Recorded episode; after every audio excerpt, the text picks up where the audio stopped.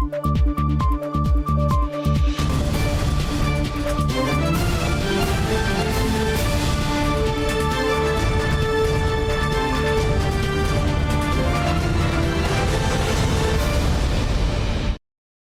键时刻带您迅速掌握潮流趋势，欢迎收看《财经趋势四点零》，我是赵廷玉。首先带您看到迎接台商回流，土地需求大增，半导体封测产业重镇高雄南子科技产业园区呢启动了更新计划，创新产业大楼本周动土，预计将在二零二五年完工。动土仪式上，经济部长王美花说，台湾产业走对方向。高雄市长陈其迈则是强调了，一定会确保水电供应无虞。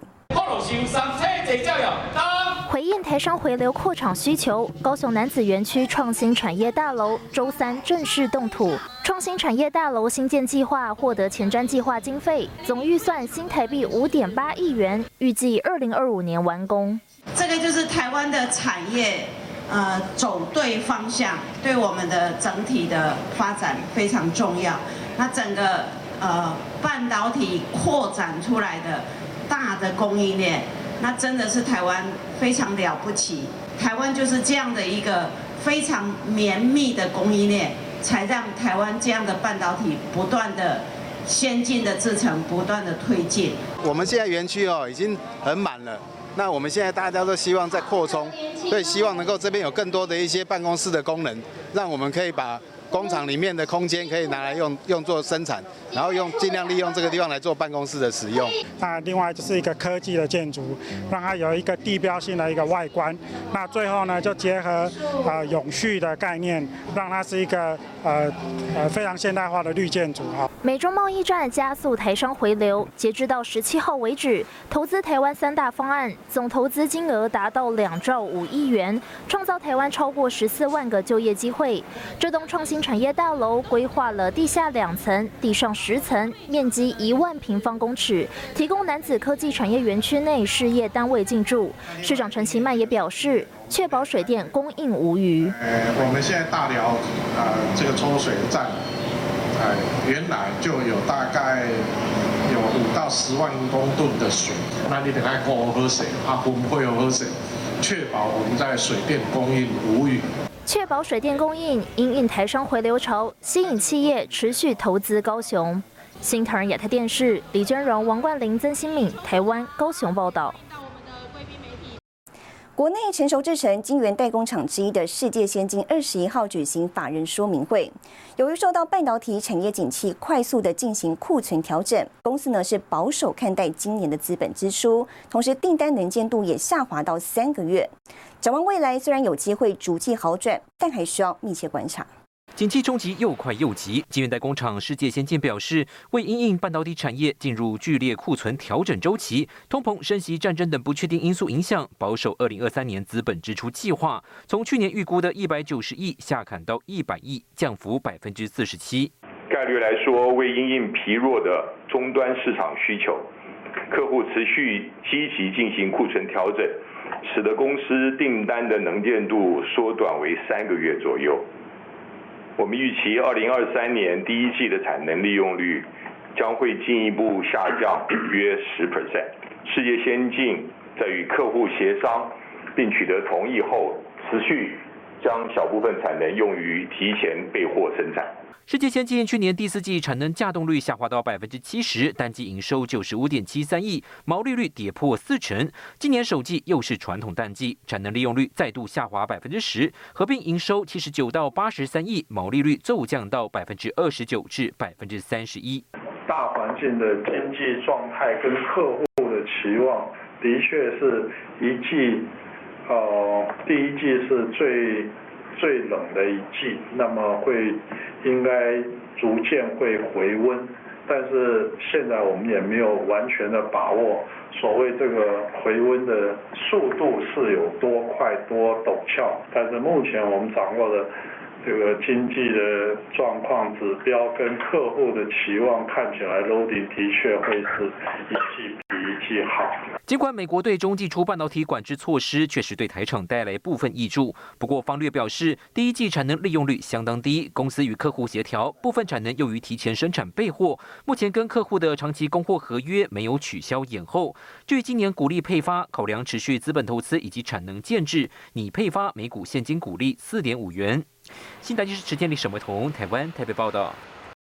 晶体产业面临十四年来罕见的报价下跌。台湾第二大厂南亚科认为，市况复苏还需要更多时间。那外界也关注指标美西大厂大动作裁员，对此南亚科表示，目前没有裁员计划。国内低润大厂南亚科宣布，董事会通过今年现金股利配发二点一三元，资本支出一百八十五亿。不过，数据显示，低润价格出现十四年来最大跌幅。美光宣布大动作削减支出，在台进行两波大规模裁员。外界关注南亚科是否跟进人力紧缩。基本上，南亚科技并没有裁员的计划。那我们在人事费用的掌控方面，啊，我们一部分的部门会是。预切不补，但是在研发以及我们扩建，哦，就是我们南南南亚科技在做新厂的扩建，研发跟扩建的部分，我们会是专案的处理，啊，适度的增补。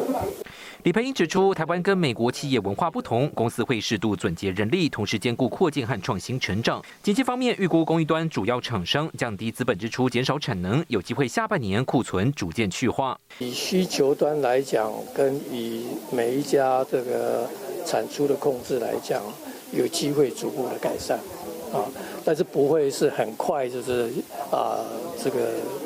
啊，step function 这样改善哈，那有机会在下半年会比上半年好。李培英认为，尽管今年低润产业需求成长率低于往年平均值，不过中长期 AR、VR、车用人工智慧等多个面向，依旧看好需求成长性。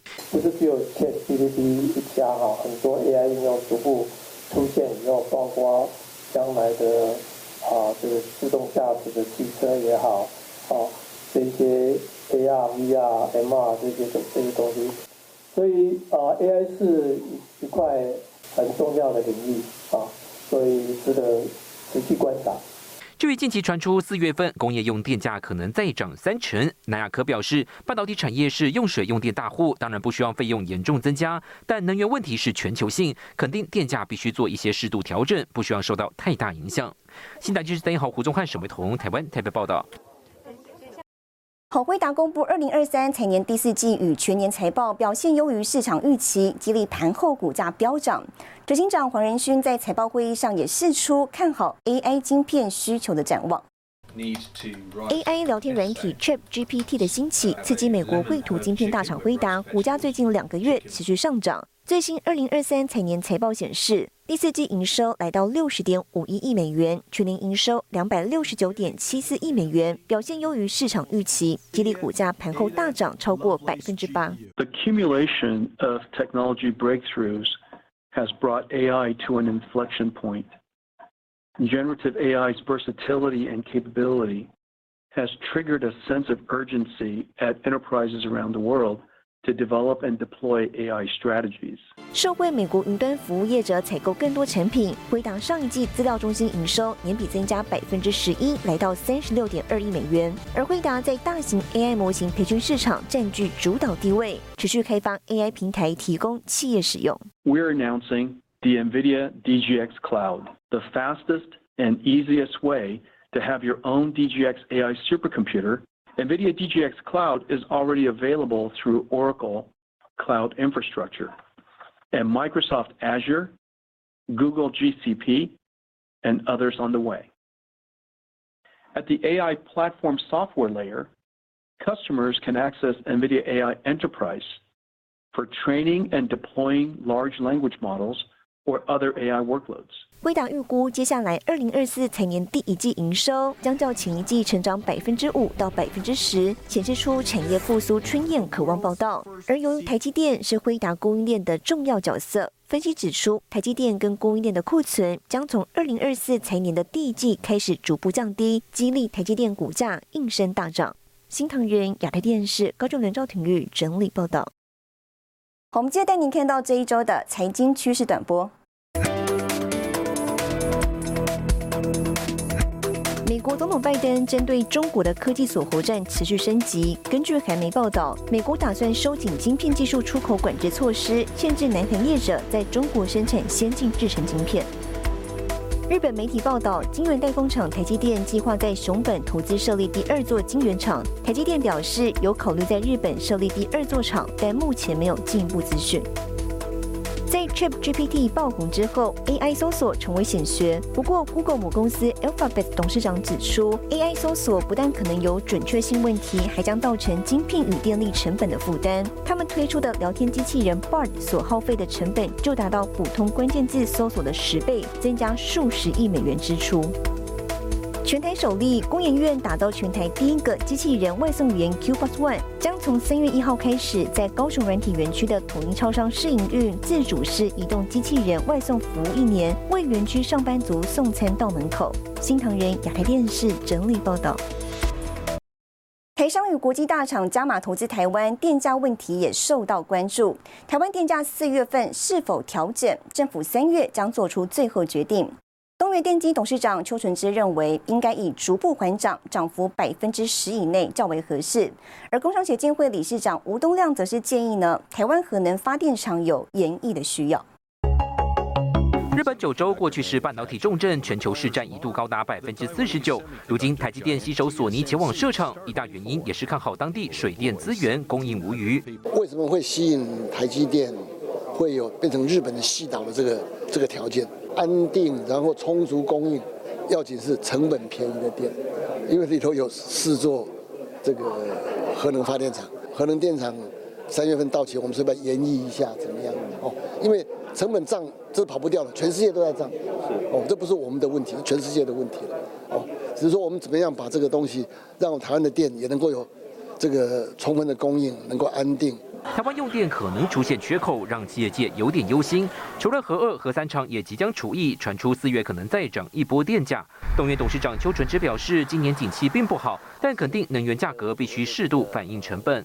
对企业来讲，呃，电价当然呃能不涨最好，但是能涨的话，合理的范围内十个 percent 以内，我想大家可以比较容易的去应对。我想缓涨可能比一次的这个大涨，我想对企业来讲应该会是一个比较好的方式。台湾东元近期锁定电动车发展，同时再生能源事业也受惠储能需求大爆发。尽管电价上扬，也带动新一波的储能节能商机，有信心台湾企业能够应应。我们认为这个成本是可控的。那对一般的大型企业，我认为只要采取适当的节电跟一些其他的储电的这样的一个措施的话，我觉得大家应该都。能够因应这个电价上涨才对。行政院议后特别预算挹注台电五百亿，再加上编列一千五百亿增资，合计两千亿元的经费，希望将电费维持在合理价位。业界大佬认为，补贴毕竟只是一时，中长期稳定供电，能源政策的重新检视可能已经刻不容缓。新台记是高建伦沈维彤，台湾台北报道。陆学森本周说，电价涨不会影响 Google。更详细的新闻内容，休息一下，马上回来。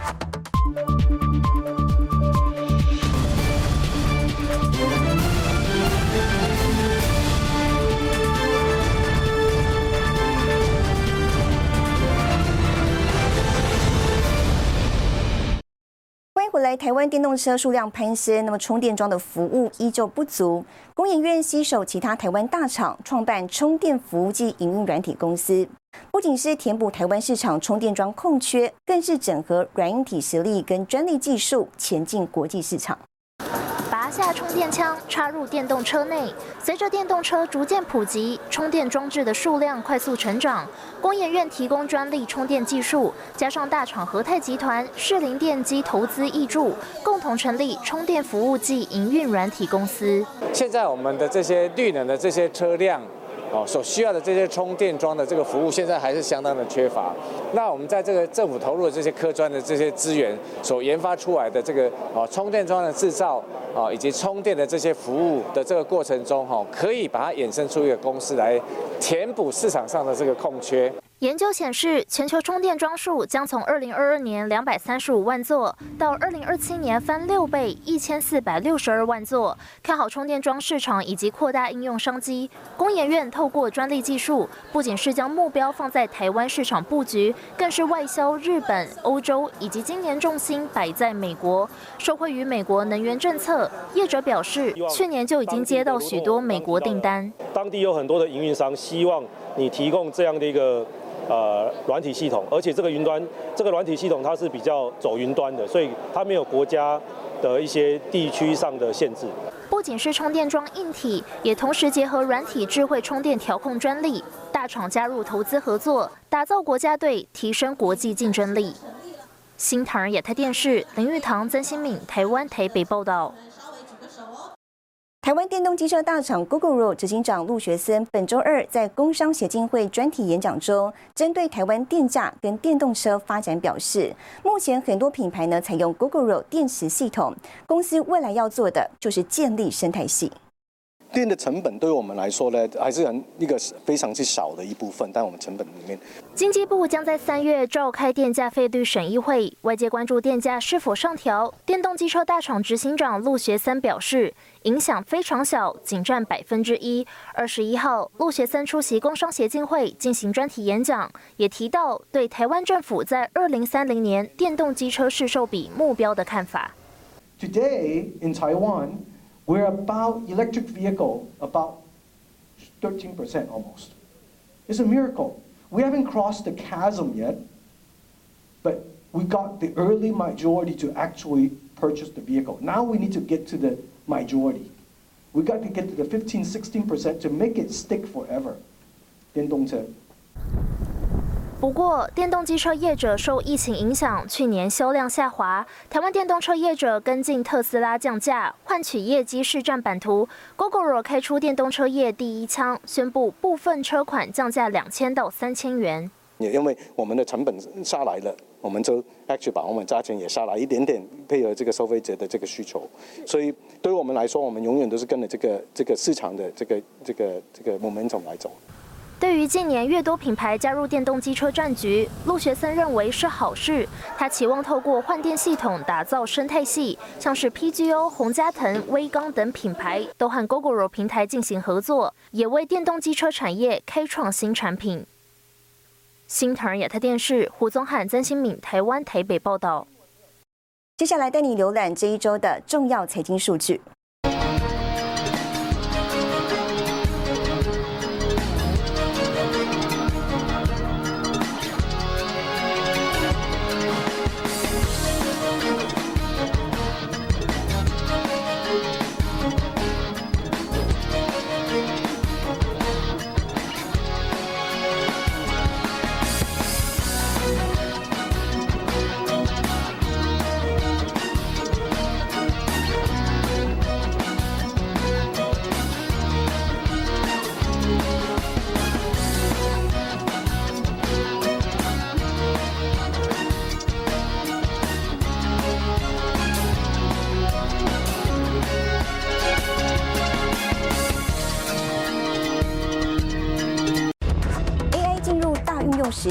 一节新闻带您聚焦智慧医疗领域。休息一下，马上回来。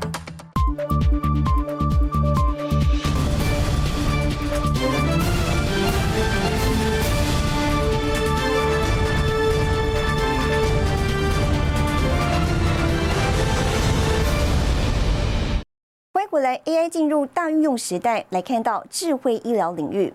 台大医院急诊医学部与台大 AI 中心合作开发出人工智慧急诊，运用在减伤、停留时间等六项关键流程，辅助医师诊疗。几乎每个步骤呢，都可以加快百分之二十。上医院挂急诊得花大量时间等待检查结果，台大医院急诊医学部携手台大 AI 中心开发人工智慧急诊。应用在减伤、有关离部评估等六项关键流程，每十五分钟更新一次病患状态，提供 AI 建议，辅助医师诊疗。整个资料系统抓了四百个栏位，四百个资料，病人的各种生命真相点点点，拿来去做的一个判断，在这个医师做判断的时候，协助他呃顾虑到啊每一个部分啊，提升这个医疗诊断的一个正确率，正确的诊断出来的时间上，那其实啊都有一定程度的这个提升了，初步在每个步骤加快二十 percent。评估心跳停止、昏迷病患是否苏醒、大脑灰白质比率被认为是重要指标，大多是由医师以经验判断。团队开发出自动计算灰白质比率工具，协助医师判断患者脑损伤的状况。判断病人急救当时急救了多久，他的病史是什么，他抽血有很多的资讯，脑波是怎么样，心跳血压是怎么样，这个每一个都跟病人会不会恢复有关。目前的状况就是由医师呢一项一项去看，然后在医师的脑袋里面做一个整理，把这个资料呢做一个所谓的智慧化评估建议。那最后当然还是要由啊医师来做一个啊判断。在病患看诊流程的各阶段导入人工智慧辅助诊断，医师认为准确率达七成以上。台大医院表示，期盼有效缩短病患留院时间，提高急诊处理量能。规划今年二月开始在云林与新竹分院导入试用。新唐人亚太电视李云堂、张云婷，台湾台北采访报道。好，台湾农渔产品出口外销冷链工作成为关键。台湾生鲜农产公司斥资二十五亿建造智慧冷链生鲜物流中心，拓展台湾农产品迈向国际市场。